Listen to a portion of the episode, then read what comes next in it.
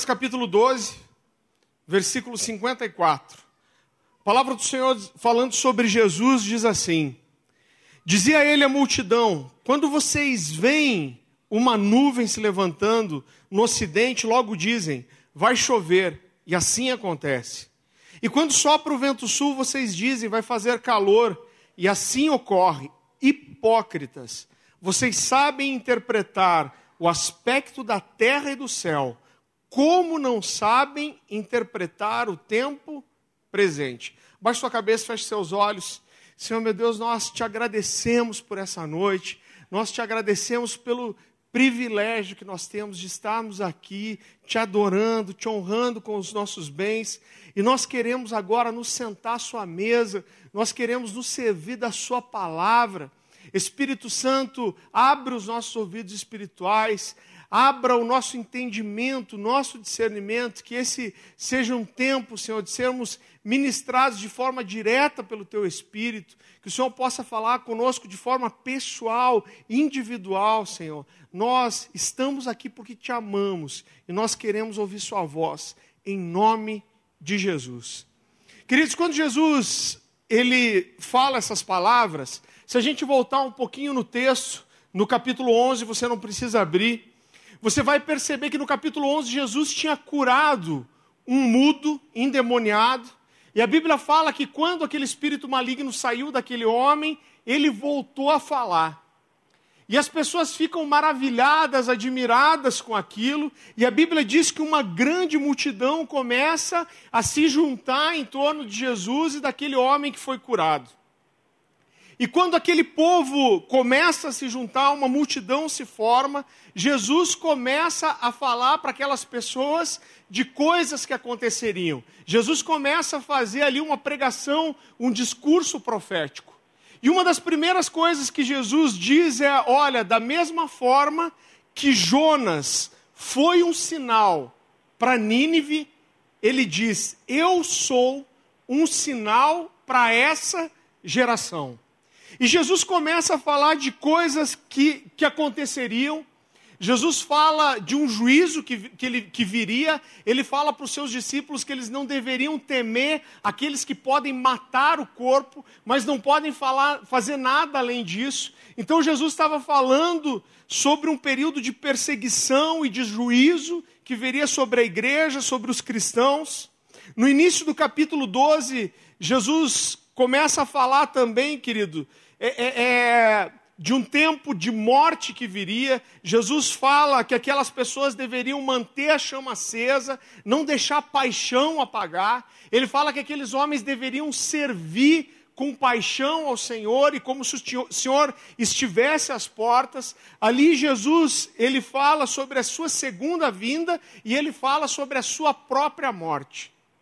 E depois de falar muitas coisas sobre os sinais dos últimos tempos, Jesus, ele fala essa pequena frase que nós lemos. Ele olha para aqueles homens e ele fala: Olha, vocês conseguem olhar para as nuvens e entender que vai chover e chove, vocês percebem o vento e vocês conseguem discernir que vai fazer calor.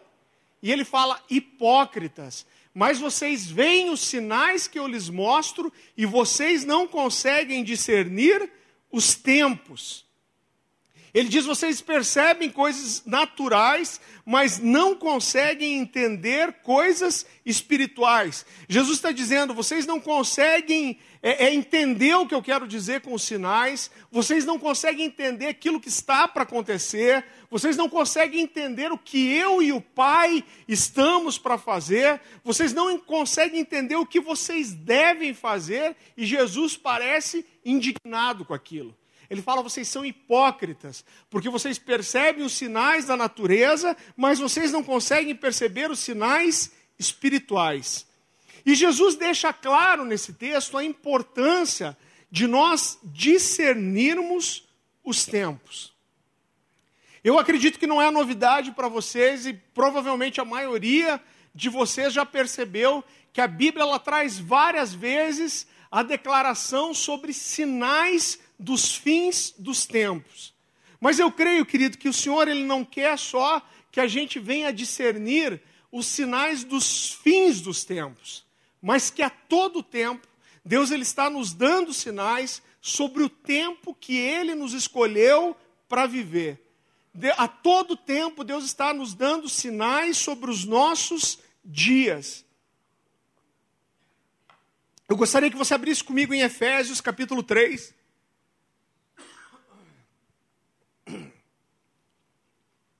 Eu quero mostrar para você como é grande a importância de nós discernirmos os tempos.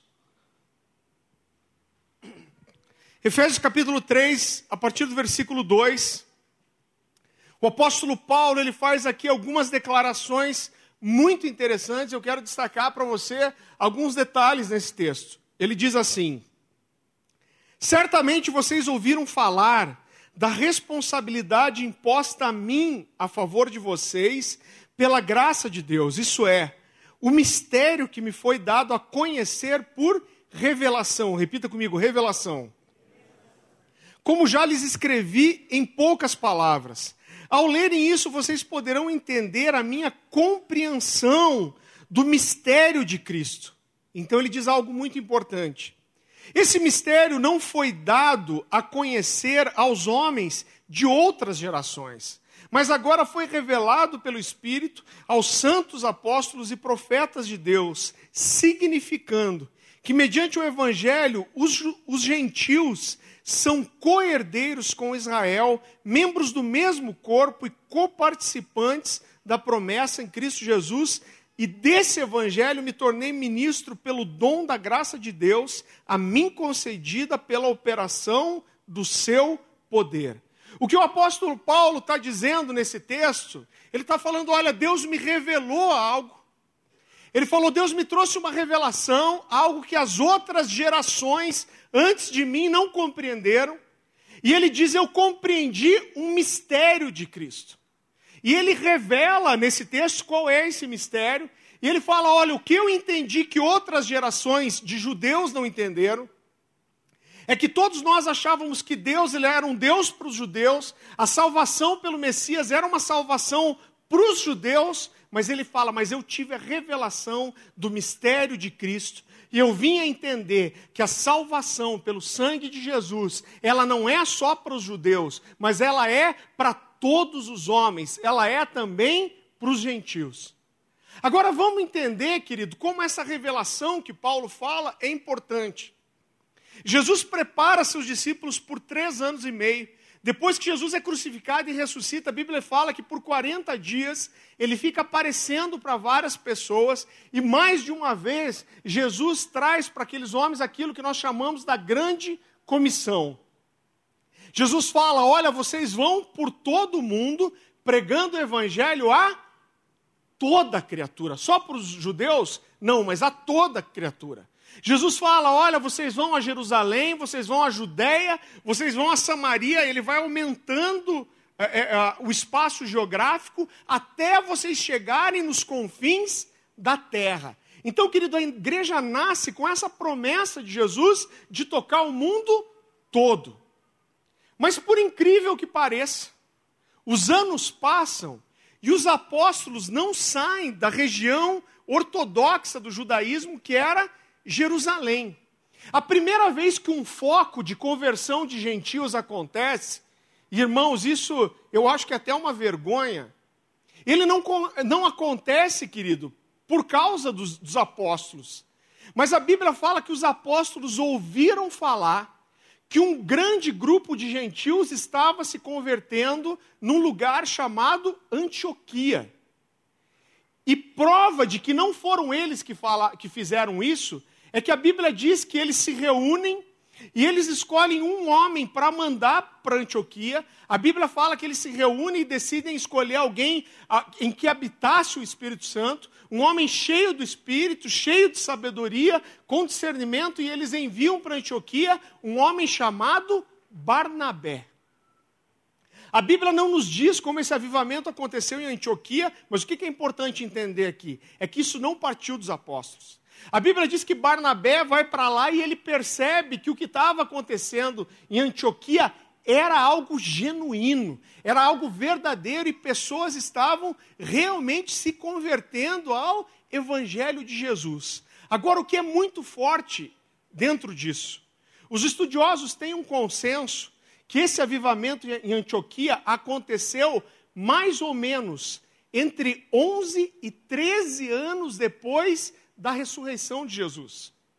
Então, querido, mais de uma década depois, os judeus não tinham saído ainda do centro do judaísmo. E Barnabé vai até lá e a Bíblia diz que quando ele chega, ele vê que o que está acontecendo lá é genuíno, ele resolve chamar um homem que ele tinha conhecido há 10 anos atrás para ajudar ele nesse ministério. Alguém lembra quem é? Paulo. E é muito interessante aqui também, porque a Bíblia diz que ele vai até Tarso e ele tem que procurar o apóstolo Paulo na cidade de Tarso. Isso é uma prova que mais de 10 anos depois, Paulo ainda não tinha desenvolvido um ministério significativo a ponto de ser conhecido. Porque ele teve que procurar Paulo. Então ele pega Paulo, leva para Antioquia e a Bíblia diz que diariamente eles ensinavam as pessoas naquele lugar. Muitas pessoas se converteram, eles fazem um trabalho incrível. E a Bíblia diz que dois anos depois, a igreja se reúne, as autoridades da igreja, eles impõem as mãos sobre esses homens e enviam esses homens para o ministério que o Espírito Santo o estava, os estava chamando.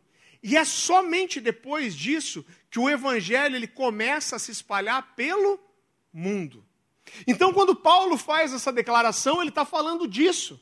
Mesmo mais de 10 anos depois, o cristianismo não tinha saído de Jerusalém, mas Paulo fala: Eu tive uma revelação que as outras gerações não tiveram. E eu entendi o mistério de Cristo, que a salvação, ela deve ser estendida para todo homem e levado para todos os cantos da terra. É isso que Deus quer fazer nesses dias. É para isso que o Senhor me chamou. É disso que eu faço parte. Não amanhã, não depois, não ontem, mas hoje. O tempo é hoje. E Paulo, querido, ele só conseguiu corresponder ao chamado dele. E Paulo, com certeza, depois de Jesus, é a figura mais importante do Novo Testamento. Porque esse homem sozinho, ele escreveu mais da metade do Novo Testamento. Esse homem com a sua equipe, uma equipe que ele formou, que ele discipulou, ele evangelizou, querido, a maior parte do mundo conhecido da sua época. Mas ele só conseguiu fazer isso porque, primeiro, ele conseguiu discernir qual era o tempo, o que Deus tinha para fazer naqueles dias e o que Deus queria fazer através da vida dele. Agora, o que Deus tem para os nossos dias? O que Deus tem para agora? O que Deus tem para nossa geração? Existe uma frase, querido, que eu gosto muito, de um ministério, um movimento de evangelismo mundial com jovens, chamado Global Youth Movement, e eles dizem assim: toda geração tem a oportunidade de mudar o mundo, e essa é a nossa vez. Então existe algo para a nossa geração, e a pergunta que eu me faço, querido, dia após dia, Toda vez quando eu acordo de manhã para tirar meu tempo devocional, que eu faço meu chimarrão, eu tenho meu tempo a sós, em secreto com Deus, a minha pergunta é: Deus, para onde o Senhor está indo? O que o Senhor quer fazer nesses dias? O que o Senhor quer fazer nesse ano? O que o Senhor tem para agora? O que o Senhor tem para esse tempo, para essa geração? E por que isso é tão importante, querido? porque eu faço parte daquilo que Deus quer fazer nos meus dias.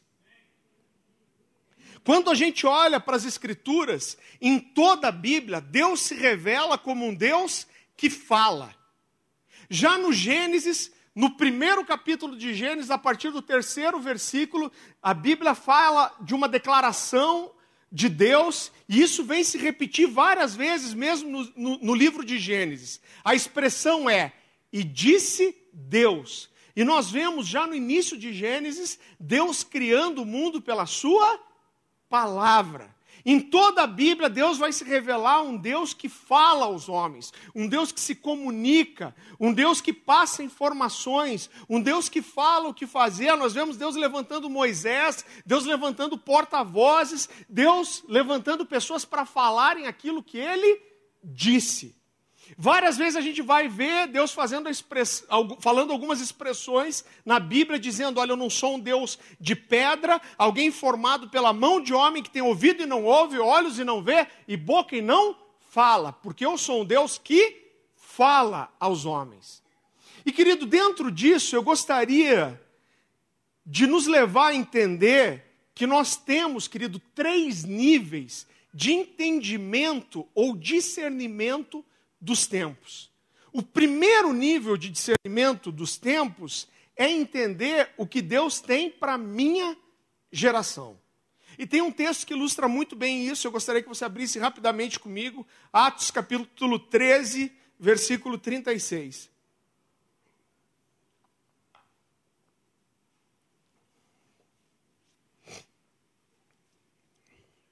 Esse é um texto de Atos, mas falando sobre o rei Davi.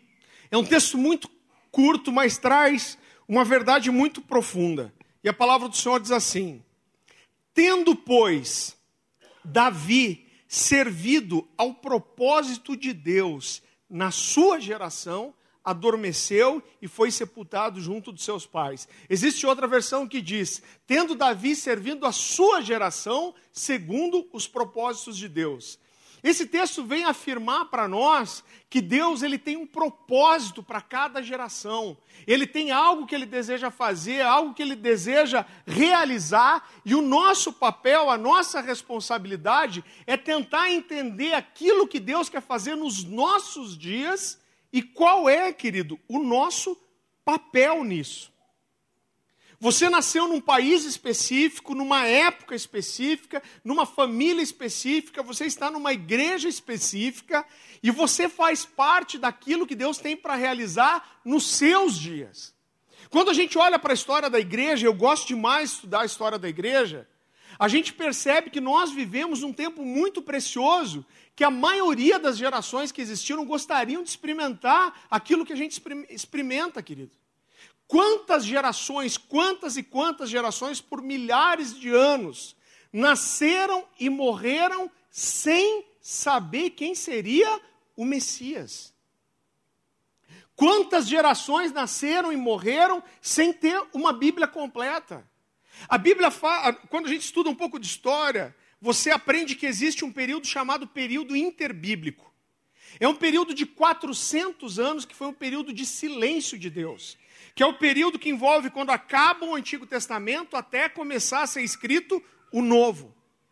Esse foi um tempo, querido, de escuridão, aonde não se levantaram profetas, aonde poucas vezes Deus se manifestou para os homens e muitas gerações nasceram e morreram nesse tempo. Quando a gente vai para a história mais recente da igreja, você descobre que tem um período de 500 anos que os historiadores chamam de era negra do cristianismo. Foi um período de 500 anos, querido, onde a Igreja Católica praticamente dominou o cristianismo. A, língua, a, a, Bíblia só podia ser estudada nas línguas originais e quase ninguém tinha acesso a isso. E quando você pega esse período de 500 anos, quase não existiram homens verdadeiramente de Deus. E muitas gerações nasceram e morreram nesse período. Mas nós, queridos, somos uma pequena parte que faz parte da igreja. Nós somos o povo de Deus dos últimos dias. Nós temos a Bíblia completa, o Novo Testamento. Nós sabemos que Jesus é o Messias. Nós entendemos a obra que ele fez por nós. Nós temos o Espírito Santo habitando em nós. E nós somos uma geração, se não a última, que está presenciando e fazendo parte dos últimos dias. Então é importante entender, querido, que Deus tem para nós a longo prazo. Eu confesso para você que eu fico extremamente desconfortável quando eu converso com alguns crentes que têm 10, 15, 20 anos de conversão e essas pessoas ainda não sabem qual é o seu chamado. Pastor, eu tenho 20 anos de conversão e eu não sei qual é o meu chamado. Isso me assusta, irmão. Sabe por quê? Porque quem não sabe para onde vai nunca encontra uma corrente a favor. Entender o que Deus tem para você é essencial para que você cumpra o chamado de Deus na sua vida. Pastor Marcelo Jamal falou alguns anos atrás aqui. Ele disse: olha, a média de vida do brasileiro é 75 anos. E ele falou: pega a sua idade, subtraia desses 75 anos, e você vai descobrir quantos anos talvez te restem para cumprir todo o propósito de Deus na sua vida. Esse ano está chegando ao fim, e isso significa que você tem um ano a menos para corresponder àquilo que Deus tem para você. Quando eu descobri que Deus tinha um tal de um chamado para mim, querido, eu comecei a orar e jejuar, isso foi na minha adolescência, a importunar a Deus até entender o que Deus tinha para mim. Mas algumas pessoas parece que escolhem às vezes, querido, e eu quero mostrar para você que isso é de uma forma irresponsável, a viver a sua vida de uma forma aleatória, eu vou vivendo. Agora, se Deus te chamasse hoje, agora, se você não fosse ver essa virada de ano, o que você deixaria como legado para a sua geração? Pelo que você seria lembrado? Por quanto tempo as pessoas lembrariam de você? Sabe uma coisa que mexe demais comigo? É pensar que Deus ele me deu uma única chance. Ele não me deu duas, nem três, mas ele me deu uma. Você tem uma vida só para cumprir o propósito de Deus para a sua vida. Não vai dar para voltar atrás, não vai dar para começar de volta, não tem repescagem. A gente tem uma chance. No céu você não vai poder servir Deus com o seu ministério. Você tem uma chance de marcar a história de Deus na terra. E você está vivendo ela agora, e nesse momento você tem um dia a menos para fazer isso, e logo você vai ter um ano a menos para fazer isso. Eu gostaria de ler um texto com você Segundo Crônicas, capítulo 21.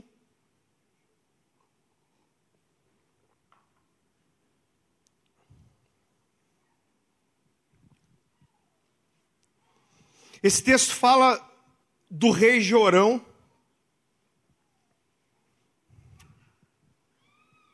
E a palavra do Senhor diz assim: Era ele da idade de 32 anos quando começou a reinar e reinou oito anos em Jerusalém. E se foi sem deixar saudades de si.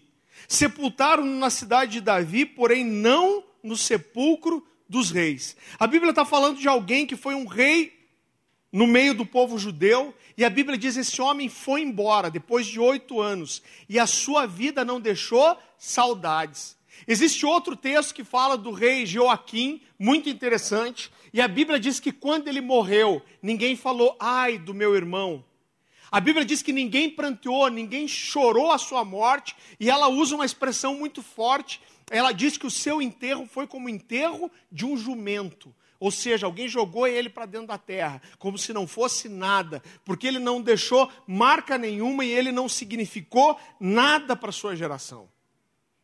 Eu não estou dizendo aqui que todo mundo, querido, vai ser um grande avivalista, que todo mundo vai ser um pastor conhecido, que todo mundo vai ser um homem reconhecido na nação. O que eu quero dizer é que se você entender o seu chamado, seja ele qual for, e você corresponder ao seu chamado, você não passará de forma desapercebida na história de Deus na sua geração. Na adolescência, eu estudei muito sobre a história de grandes avivalistas. Eu amava ler a biografia desses homens.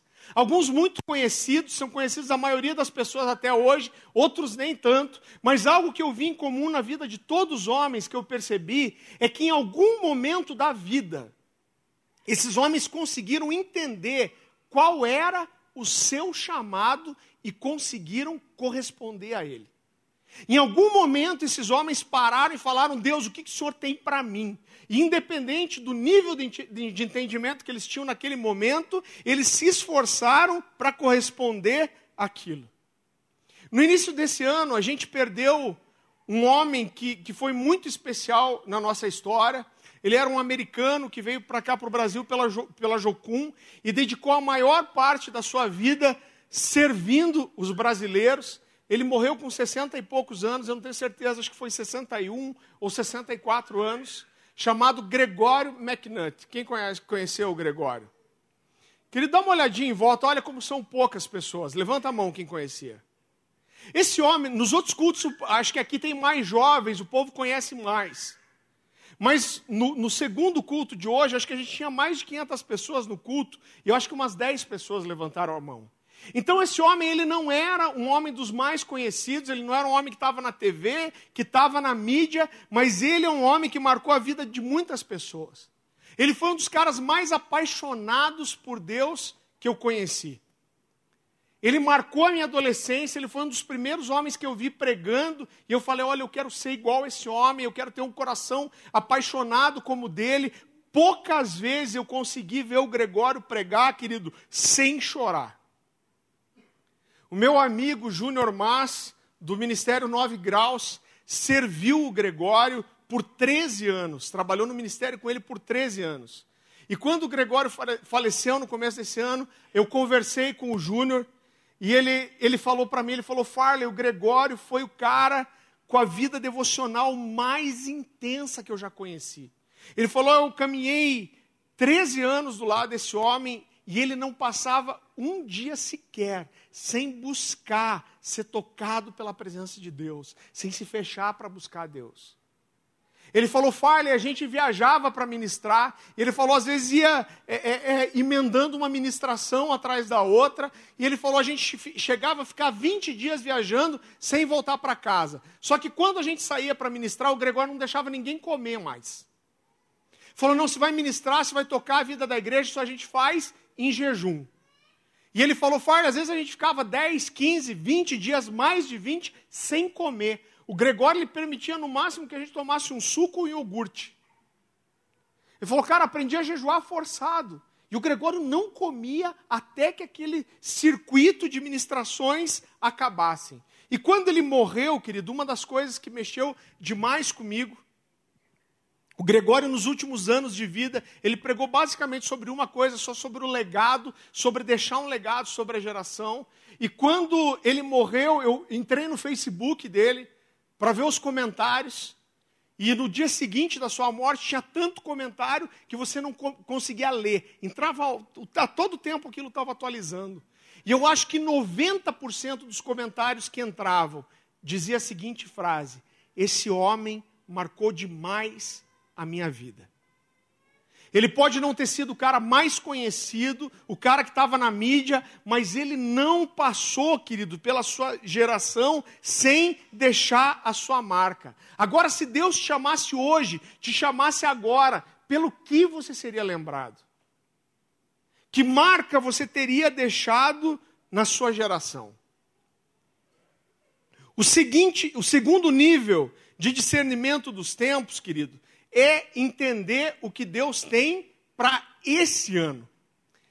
Eu acho engraçado que nós temos uma tendência natural de simplesmente secularizar o tempo e transformar uma mudança de ano como se fosse alguma questão meramente secular. Eu conheço, inclusive, algumas vertentes da igreja protestante que não comemora a virada de ano como se isso fosse uma coisa errada.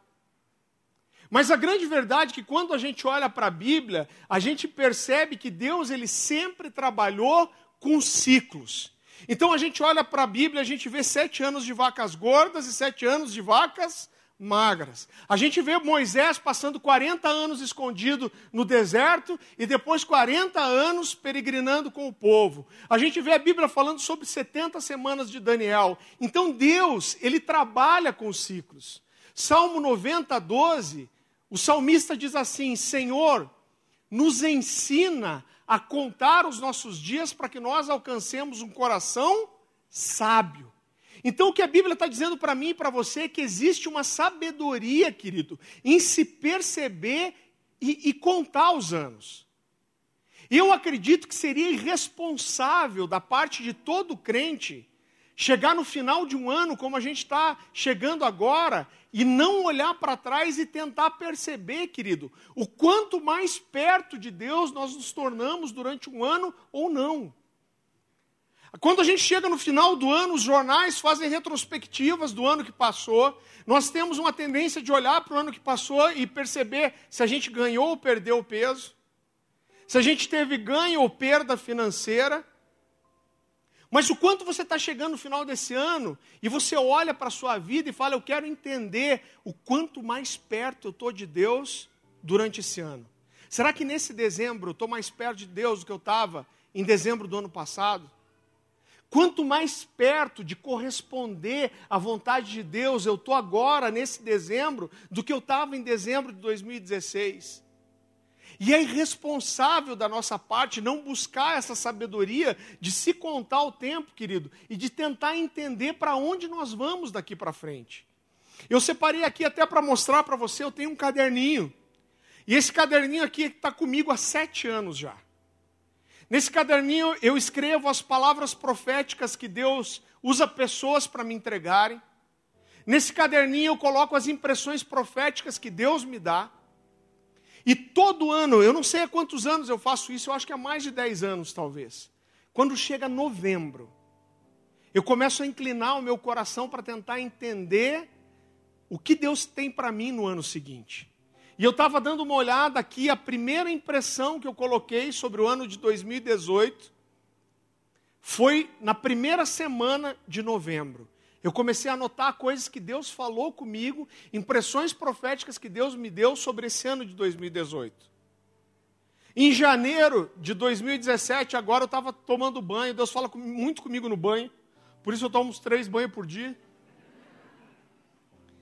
E eu saí do banho e eu falei, Dani, Deus falou comigo. E Deus me falou algumas coisas sobre o ano de 2018. E ela falou para mim, isso quer dizer 2017? Eu falei, não, estou dizendo 2018 mesmo. Deus pulou um ano. Então, querido, eu, eu escrevo isso, eu consigo, eu consigo perceber o que Deus falou comigo. Aqui tem segredos do meu coração que Deus usou outras pessoas para confirmarem, e eu tento inclinar o meu coração para entender para onde Deus quer me levar, e esse caderninho é o caderno do meu secreto com Deus. Aqui estão registradas as coisas que Deus me fala, e é muito importante nós tentarmos discernir os tempos e os anos. Eu quero dar um exemplo para você. Abra comigo em Daniel capítulo 9.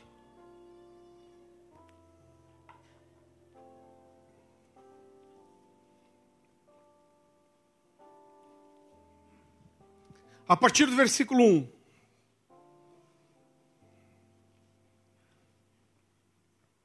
A palavra do Senhor diz assim. Aqui é Daniel escrevendo, ele diz assim: Dario, filho de Xerxes, da, linhada, da linhagem dos Medos, foi constituído governante do reino babilônico. No primeiro ano do seu reinado, eu, Daniel, compreendi pelas Escrituras, repita comigo, compreendi pelas Escrituras, conforme a palavra do Senhor dada ao profeta Jeremias, que a desolação de Jerusalém ia durar 70 anos, repita comigo, 70 anos. Por isso me voltei para o Senhor, por isso. Me voltei para o Senhor Deus com orações e súplicas e jejuns, em pano de saco e coberto de cinza. Orei ao Senhor meu Deus e confessei. Agora vamos entender o que é tão importante aqui. A Bíblia fala que quando Daniel era muito jovem, os estudiosos dizem que Daniel deveria ter entre 13 e 19 anos. A Bíblia fala que o rei da Babilônia, Nabucodonosor, ele invade Jerusalém, ele sitia Jerusalém e ele toma aquele povo e os transforma em escravos.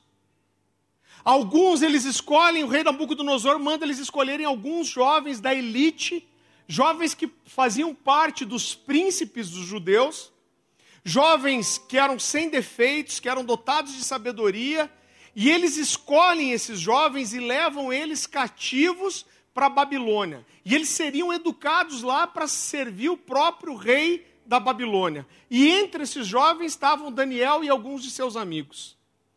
E queridos, Daniel foi escravo da Babilônia por quase toda a sua vida. Quando Daniel escreve esse texto, ele deveria estar perto dos 90 anos de idade. E Daniel fala nesse texto que ele estava orando. E ele fala que ele estava estudando o livro de Jeremias e ele percebeu algo. Quando o povo entra para possuir a terra prometida, Deus dá uma ordem para o povo junto com toda a lei de Moisés. Presta atenção nisso que é importante. Deus ordena que a terra fosse plantada, semeada, por seis anos, e no sétimo ano deveria ser um ano sabático, um ano de descanso da terra. Então Deus diz: olha, vocês podem trabalhar a terra por seis anos, vocês vão plantar, vocês vão colher, vocês vão guardar, vocês vão fazer reservas, mas sempre o sétimo ano deve ser um ano de descanso da terra. E a Bíblia diz, querido, o profeta Jeremias, ele aponta esse pecado e ele fala que Israel descumpriu a ordem de Deus por 490 anos.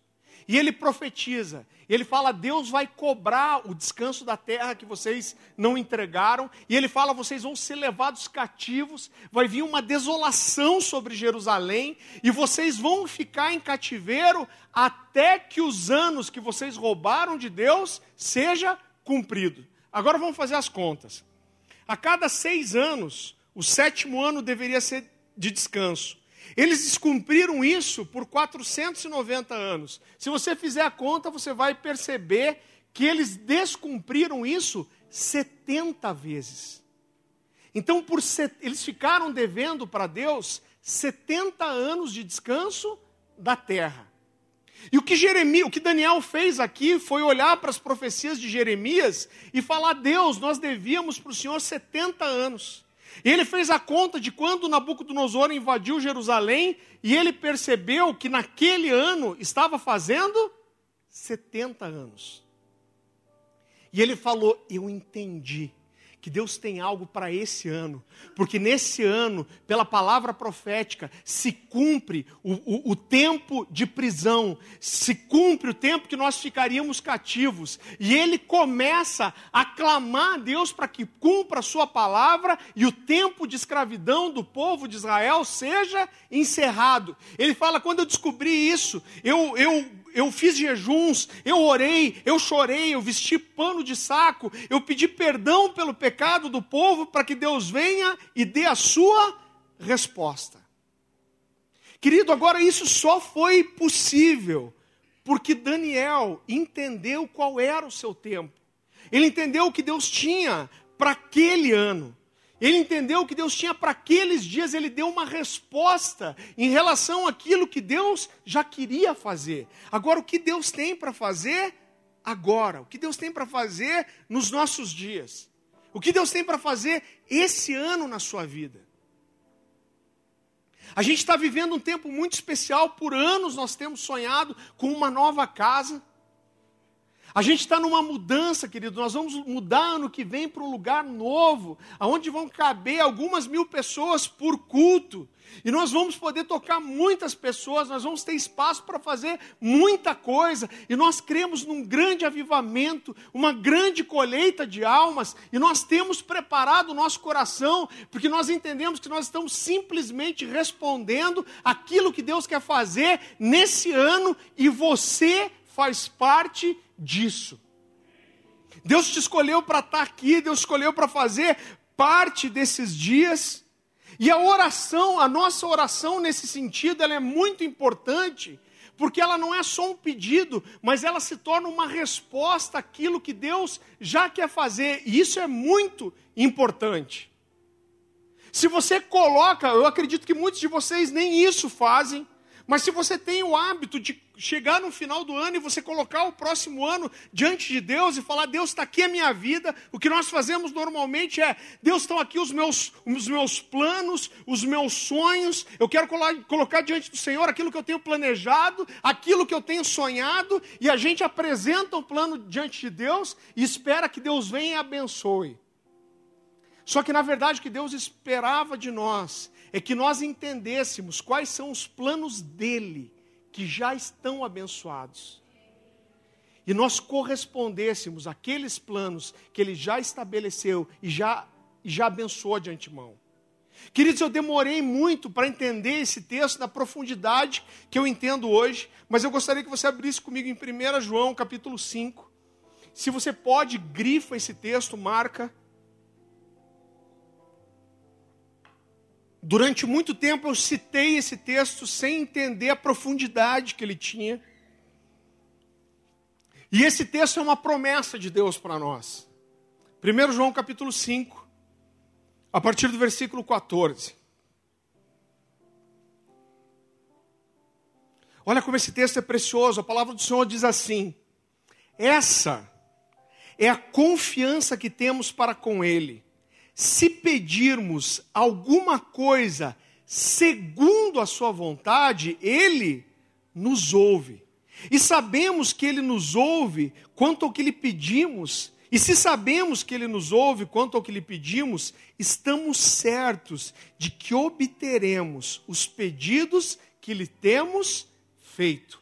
Sabe qual é a promessa que Deus está falando para nós? Deus está dizendo: o dia que você entendeu o que eu quero para você, e quando você dobrar o seu joelho, você pedir para que a minha vontade se cumpra, a sua oração estiver alinhada com a minha vontade, com aquilo que eu tenho para fazer, você pode ter a certeza que eu vou responder a sua oração. Então, por isso é tão importante, querido, entender o que Deus tem para nós. Você está entrando num ano novo e a gente não pode desprezar isso. Toda virada de ano, querido, ela é uma virada de ciclo, é um ciclo mudando, é um ciclo que se encerra e começa um novo. Agora, o que Deus tem para você? O que Ele quer fazer na sua casa, na sua família, no seu trabalho, na sua empresa, na sua igreja, no seu ministério? Você já pensou? Deus ele tem algo para esse ano. E o que é? A nossa responsabilidade como homens e mulheres de Deus é entender o que Deus tem e orar e corresponder em relação a isso. Eu quero ler um texto muito conhecido com você, mas é um, um texto muito precioso. Amós capítulo 3.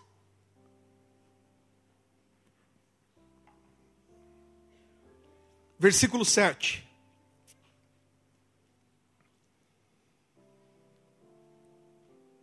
A palavra do Senhor diz assim: Olha como esse texto é incrível, é profundo.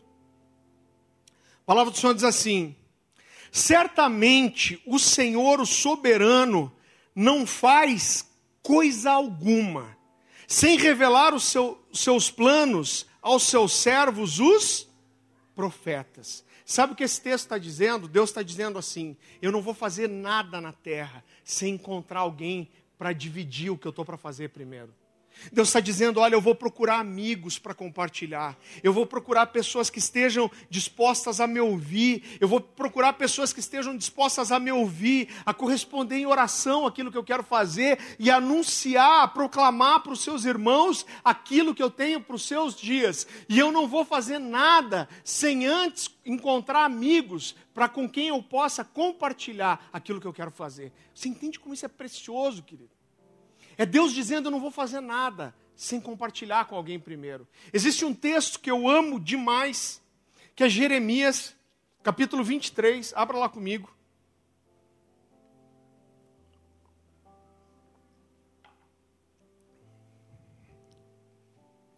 Jeremias capítulo 23, versículo 18.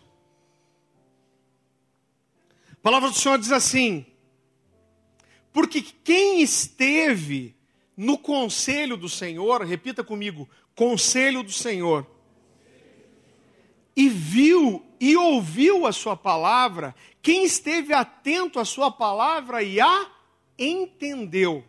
Sabe o que é muito interessante nesse texto? É que a palavra hebraica, que é traduzida aqui como conselho, é a palavra no hebraico code e Cold fala, querido, de uma reunião íntima, familiar, como alguém que se reúne, como uma família que se reúne na mesa. Então o que Deus está falando para mim e para você é quem se dispôs a sentar comigo na mesa em intimidade e se dispôs a ouvir aquilo que eu tenho para falar e a entender o que eu digo. Deus procura pessoas que estejam dispostas a estar em intimidade, em gastarem tempo de intimidade com Ele, querido, a estar sentado com Ele à mesa e ouvir a Sua voz, assim como Jeremias e Daniel fizeram.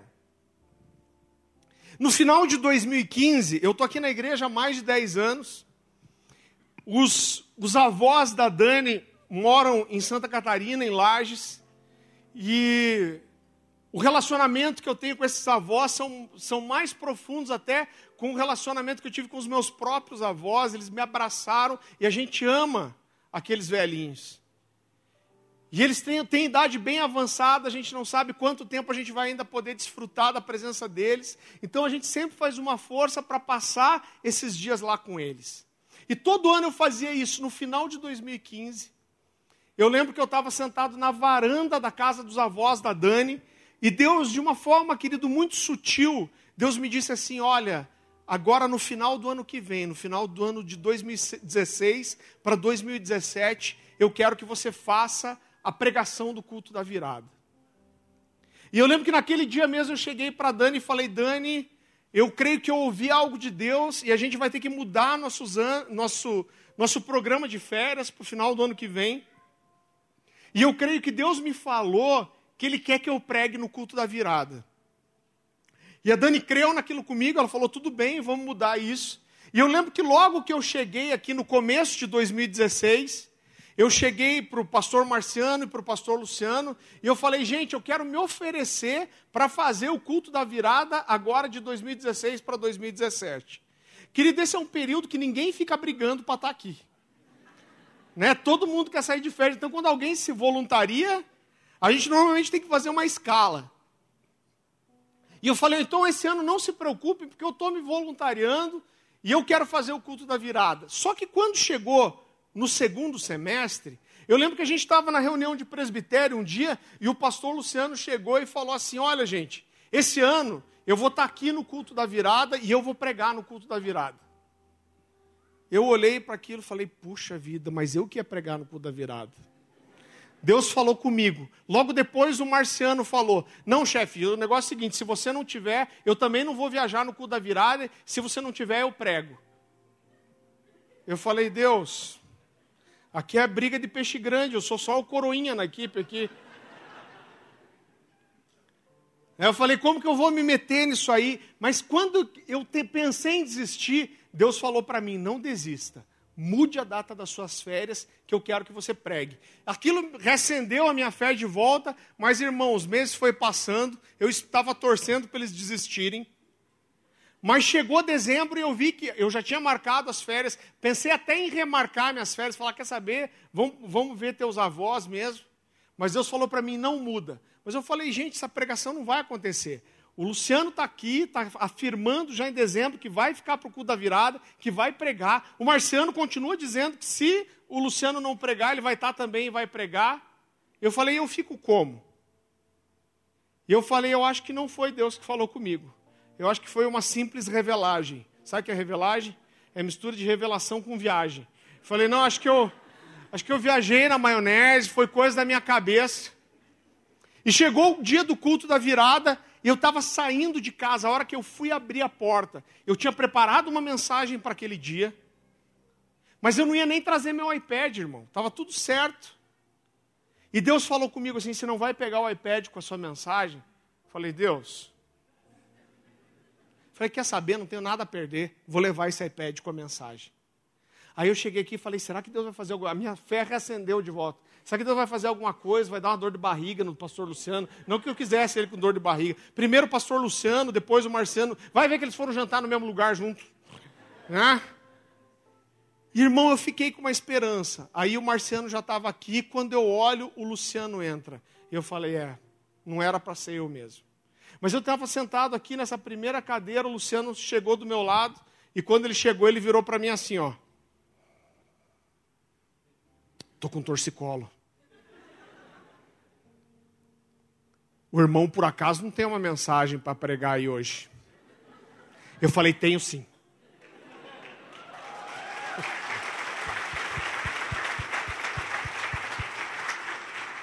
Eu falei, tenho sim, Luciano, tenho sim. E ele só fez assim para mim.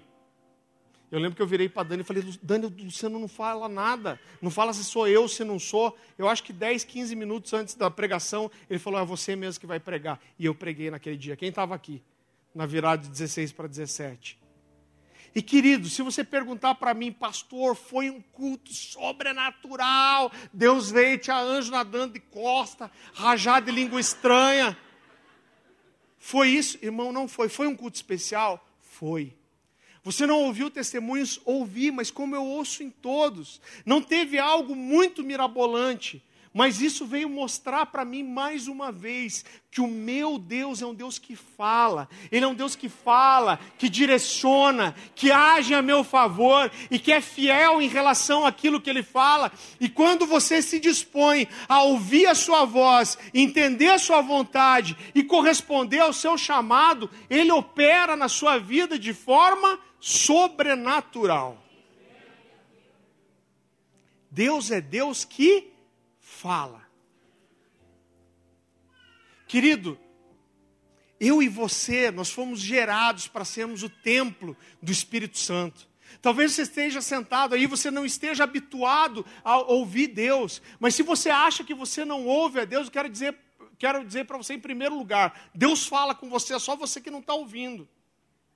Porque a Bíblia diz, querido, que quando Jesus ressuscitou, antes dele subir aos céus, ele fala para os seus discípulos: é importante que eu vá, porque se eu não for, o Espírito não vem. O que Jesus estava fazendo com aquela declaração era priorizar o Espírito Santo. Ele estava dizendo: nesse momento é mais importante para vocês que o Espírito Santo esteja aqui do que eu. Então eu preciso sair para que ele venha. Quando o Espírito Santo de Deus veio, ele habita dentro de você, ele é Deus vivo dentro de você, e esse Deus, ele fala ao seu espírito.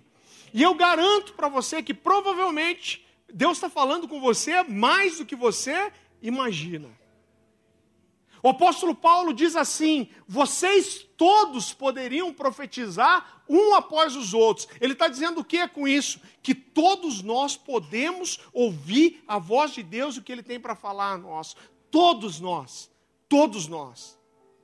Mas uma das principais características de Deus é que Ele fala, a segunda é que Ele está sempre disponível. Você nunca vai dobrar seu joelho, fechar seus olhos, abrir seus ouvidos espirituais e Deus vai dizer: Eu estou ocupado agora, não posso. Deus ele está sempre disponível, mas quem não está disponível para ouvir às vezes somos nós. O que Deus fala? Quem sentou à mesa comigo e sentou para ouvir a minha voz e entender o que eu digo? Quem fez isso? E o último nível de entender, querido, discernir o tempo e a voz de Deus, é entender o que Deus tem para mim hoje. E, querido, normalmente isso começa com, com, com, coisas pequenas.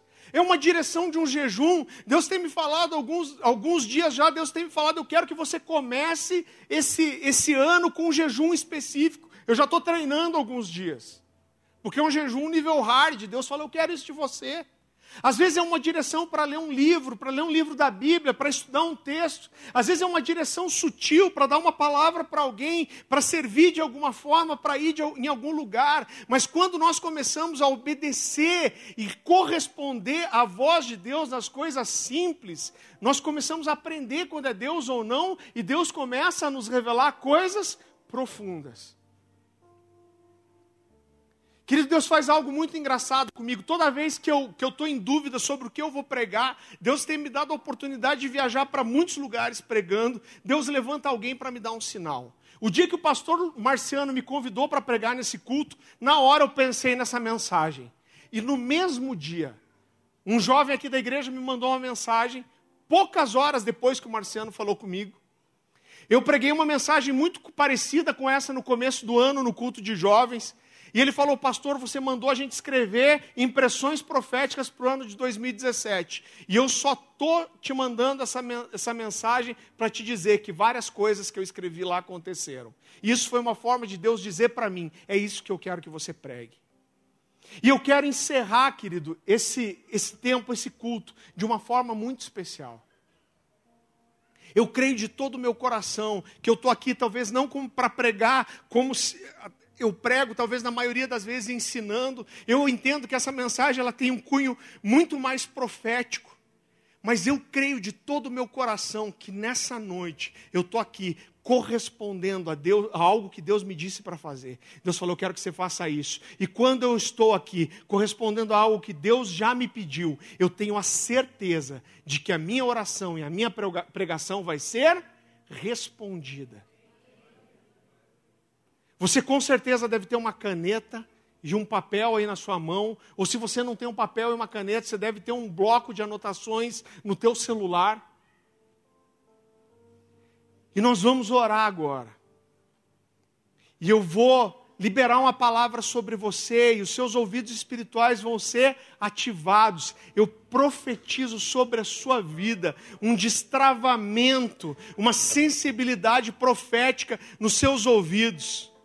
E querido, presta atenção no que eu vou te dizer. Você não precisa se preocupar em acertar o que você vai escrever. Você precisa simplesmente colocar o seu coração em Deus, abrir, levantar suas anteninhas espirituais, abrir seu ouvido espiritual e tentar ouvir coisas que Deus vai falar para você. Talvez Deus te fale coisas sobre alguém, sobre outra pessoa, sobre a sua família, mas principalmente eu creio que existe um ambiente profético de Deus aqui, e Deus vai falar coisas para você sobre a sua vida.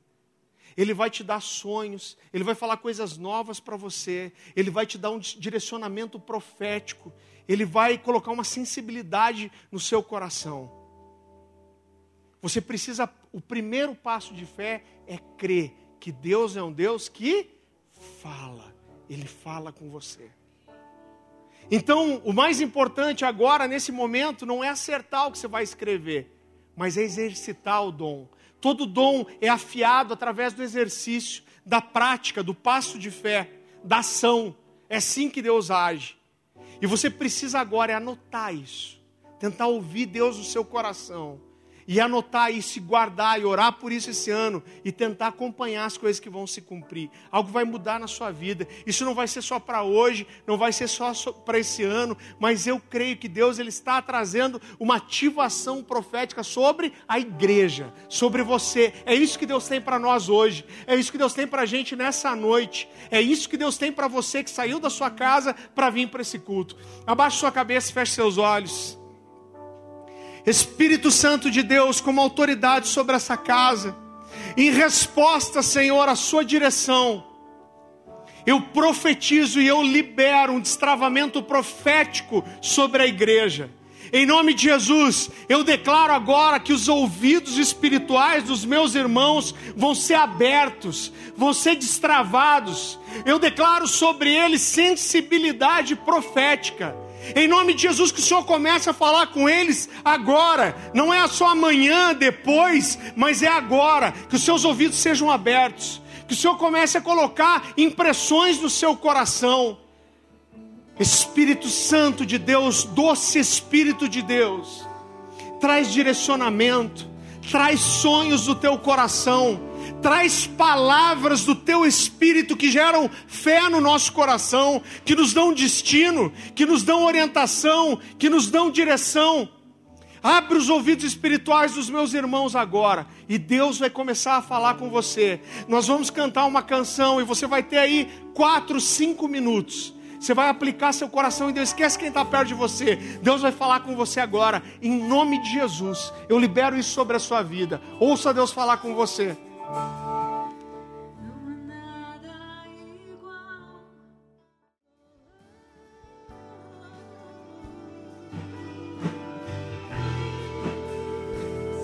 Senhor meu Deus, nós te agradecemos pela tua palavra, nós te agradecemos porque o Senhor é um Deus que fala.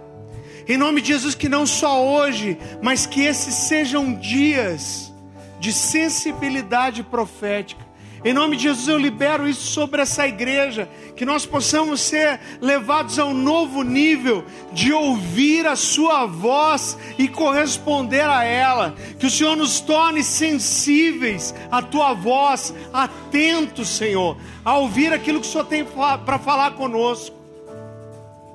Em nome de Jesus, fala conosco.